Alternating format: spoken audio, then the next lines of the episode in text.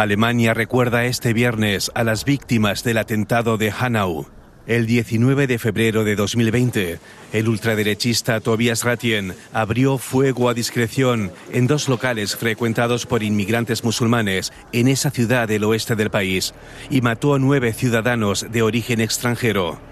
Tras regresar a su casa, el autor, que previamente había colgado en Internet un video de carácter racista y misógino, asesinó a su madre y se suicidó.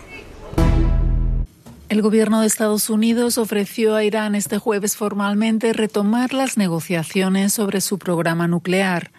Así lo comunicó un portavoz del Departamento de Estado tras la reunión mantenida con los cancilleres europeos en la que instaron a la República Islámica a permitir a los inspectores internacionales el acceso a sus instalaciones nucleares.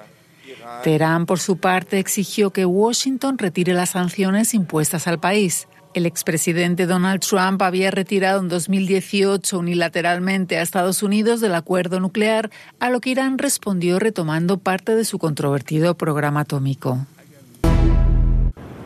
Brasil sobrepasó este jueves los 10 millones de casos de COVID y roza los 250.000 muertos.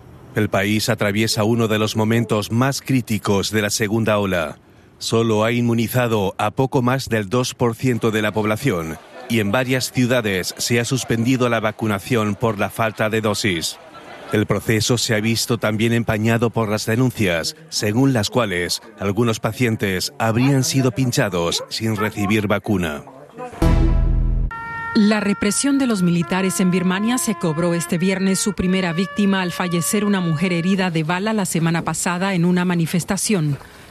Mientras miles de personas volvieron a salir a las calles de Rangún, capital económica del país, para protestar contra el golpe de Estado militar del pasado 1 de febrero que derrocó al gobierno de Aung San Suu Kyi.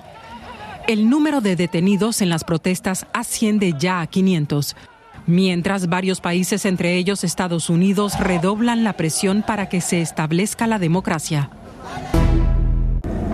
En Texas se reanudó la corriente eléctrica para dos millones de usuarios, pero 300.000 seguían afectados el jueves por los cortes de luz provocados por el temporal de nieve que ha dejado 40 muertos en el país. Ahora el Estado afronta una nueva crisis.